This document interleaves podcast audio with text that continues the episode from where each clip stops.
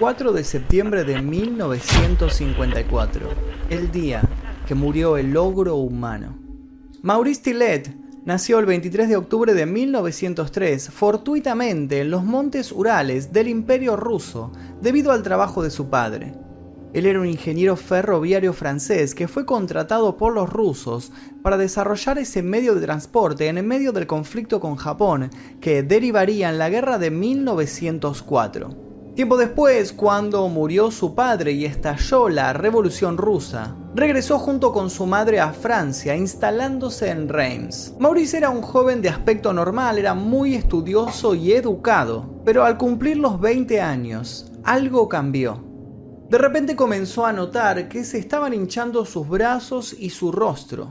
Esto no era normal, así que decidió ir al médico. Se le diagnosticó acromegalia, una extraña enfermedad endocrinológica que altera la producción de la hormona de crecimiento provocando deformidades en las extremidades y desproporcionando el crecimiento del cráneo.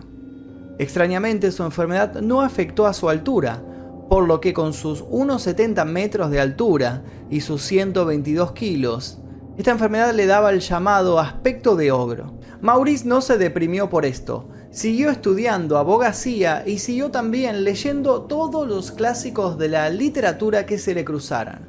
Llegó a aprender 14 idiomas. Para escaparse de sus miedos incluso se enroló en la Armada Francesa. En un viaje por Singapur conoció al luchador americano Carl Porgello, quien le ofreció unirse al mundo de la lucha y viajar con él al Reino Unido. Días antes del inicio de la Segunda Guerra Mundial, Maurice, ayudado por Pogelo, se hizo ciudadano de los Estados Unidos y comenzó una exitosa carrera en la American Wrestling Association. Con el apodo del ángel francés, se convirtió en toda una celebridad. Se mantuvo invicto por más de un año y medio, conservando el título de campeón mundial de peso pesado de la AWA. Su éxito dio lugar a toda una nueva generación de ángeles en la lucha libre. En agosto de 1944 en Boston derrotó a Steve Casey y se consagró campeón mundial de lucha libre. Carpo Hello, su mejor amigo, entonces abandonó la lucha y se convirtió en su entrenador, afianzando aún más su relación. A partir de 1945, Tillet perdió su perfil de imbatible debido a sus problemas de salud, pero se las arregló para seguir en el ring hasta febrero de 1953. Sus finos modales contrastaban con su tosco aspecto. Educado y refinado, era un personaje bastante peculiar para los medios de comunicación. Su amistad con Pogelo le ayudó a llevar adelante su enfermedad y la soledad. Viviendo prácticamente en reclusión, hizo amistad con algunas personas, entre las que se hallaba el empresario Patrick Kelly, cuya casa en Tree, Massachusetts, a menudo visitaba. Allí ambos amigos pasaban largas veladas jugando al ajedrez.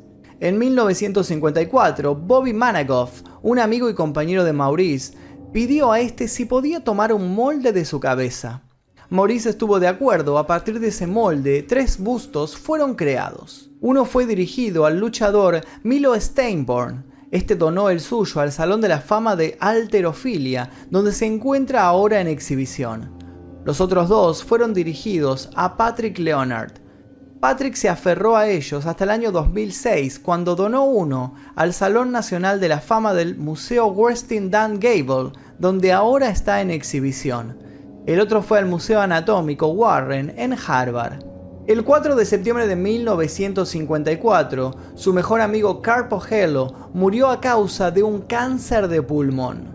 Maurice quedó devastado, se descompensó al ver el cadáver de Carl y murió solo 12 horas después de su amigo. Fueron velados en una misma ceremonia y enterrados en tumbas contiguas. Ingresó al Salón de la Fama de la Lucha Libre en el año 2012. A principios de los años 90, el ilustrador William Stake se inspiró en Tillet para su historieta Shrek. Por ello, en el año 2000, cuando DreamWorks encaró el proyecto cinematográfico, tomaron la idea de Stake e hicieron al logro a imagen y semejanza de Maurice. DreamWorks nunca reconoció este dato oficialmente. Y hasta aquí el video de hoy, espero que les haya gustado esta historia, si les gustó por favor los invito a suscribirse, a dejar like. Si todavía no lo hicieron, a activar las notificaciones, pueden ver todos los videos que estuvimos subiendo a este canal, que hay bastantes ya subidos. Mi nombre es Magnus Mephisto y esto fue El Día Que...